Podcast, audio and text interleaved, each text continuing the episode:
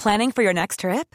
Elevate your travel style with Quince. Quince has all the jet setting essentials you'll want for your next getaway, like European linen, premium luggage options, buttery soft Italian leather bags, and so much more. And is all priced at 50 to 80% less than similar brands. Plus, Quince only works with factories that use safe and ethical manufacturing practices. Pack your bags with high-quality essentials you'll be wearing for vacations to come with Quince. Go to quince.com slash pack for free shipping and 365-day returns.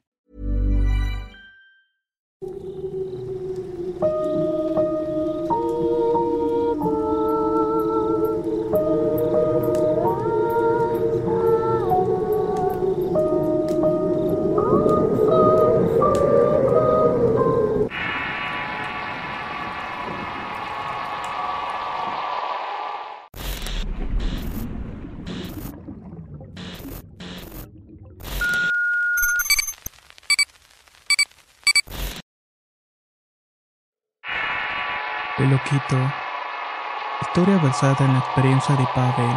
Escrito y adaptado por Tenebres para relatos de horror.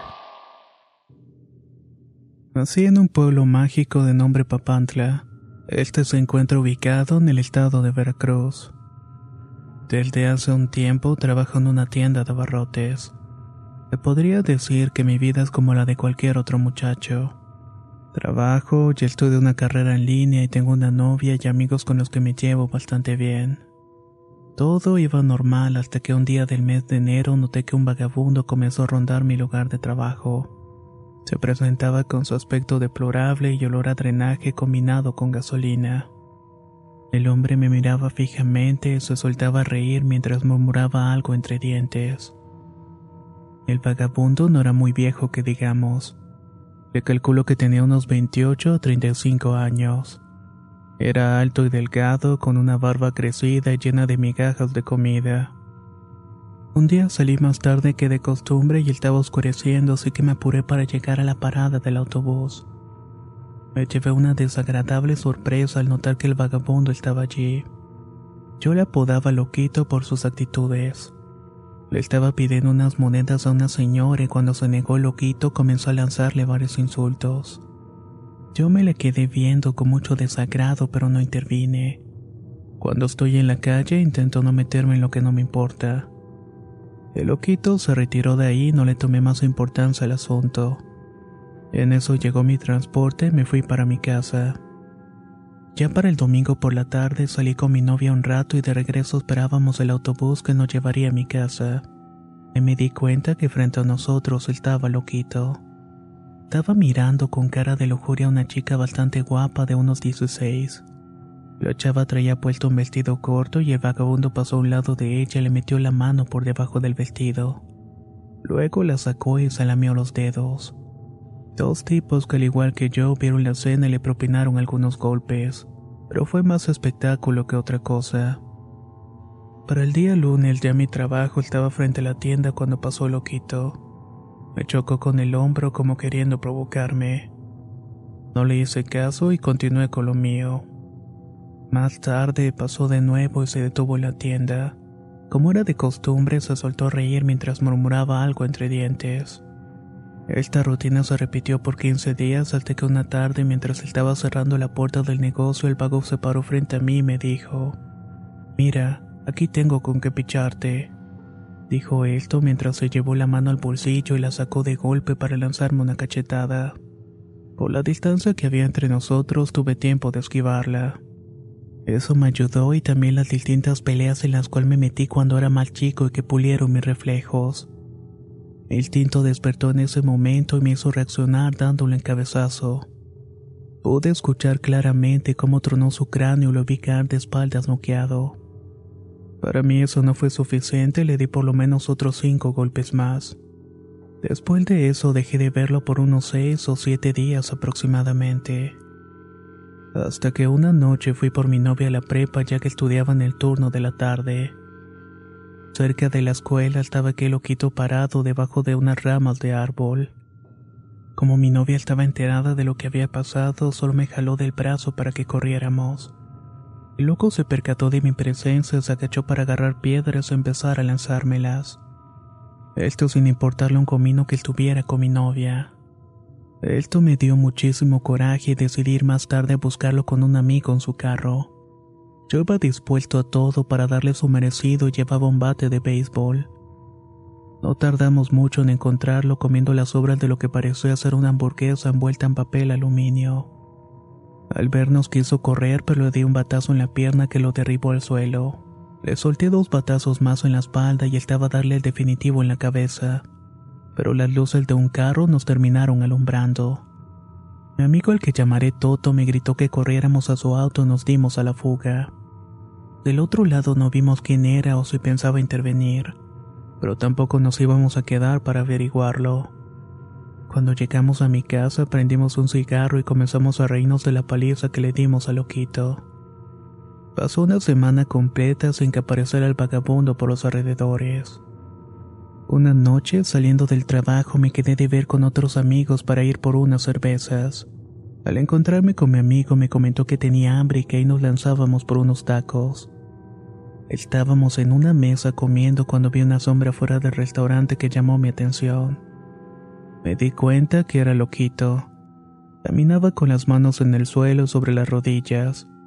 Estaba en cuatro patas como suele decirse. Vi que se escondió detrás de unos botes de basura y me burlé de él. Imagino que le dolía la pierna por el batazo de la noche pasada y no podía apoyarla. Al menos así lo consideré una persona de bajo riesgo. Sin embargo, cuando salí de la taquería sentí un fuerte golpe en la cabeza.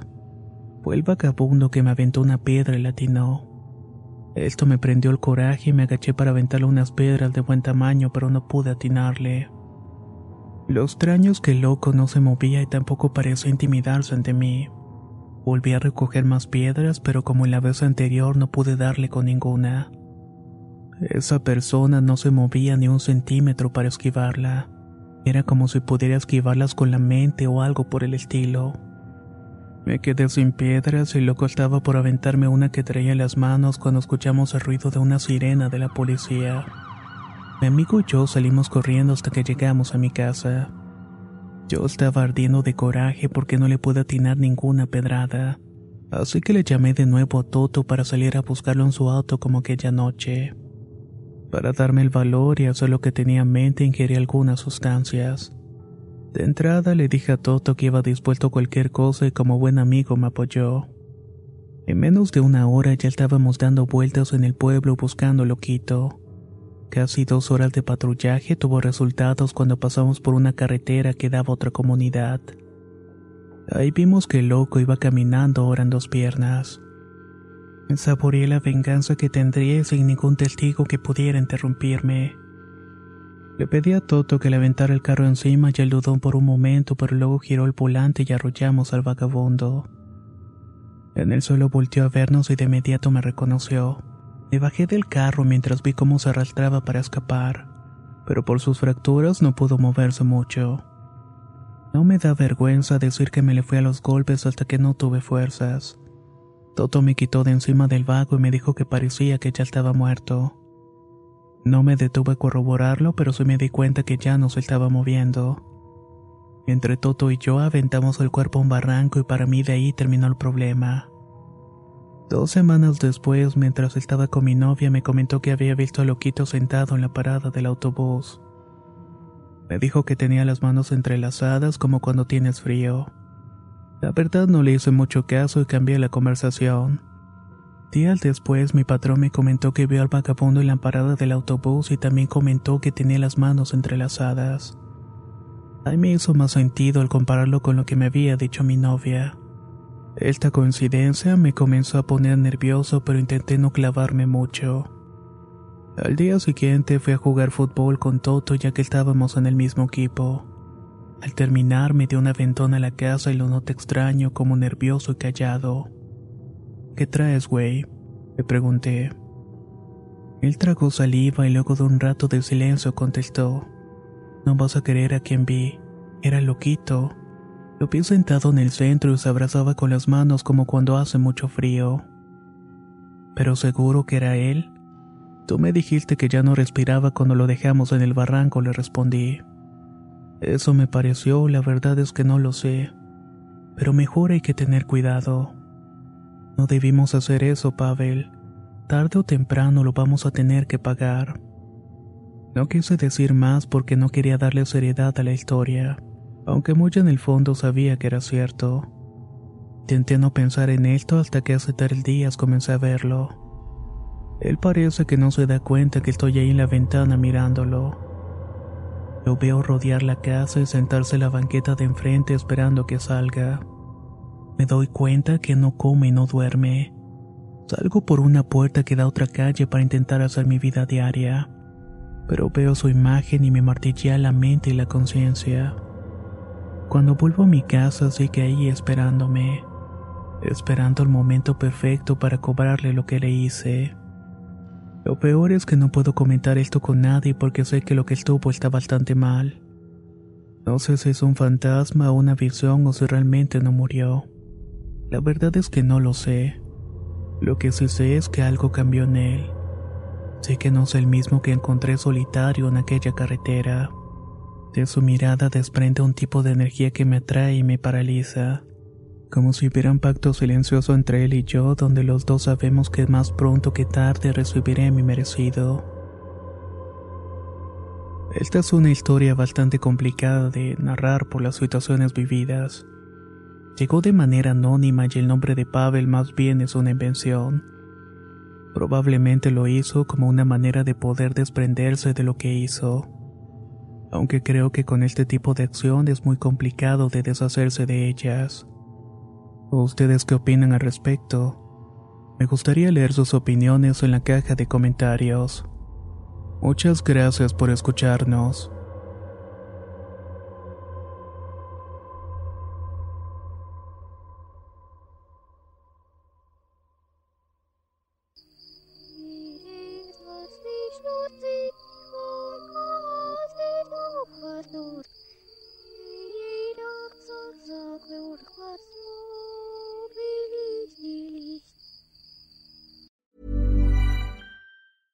Ever catch yourself eating the same flavorless dinner three days in a row? Dreaming of something better?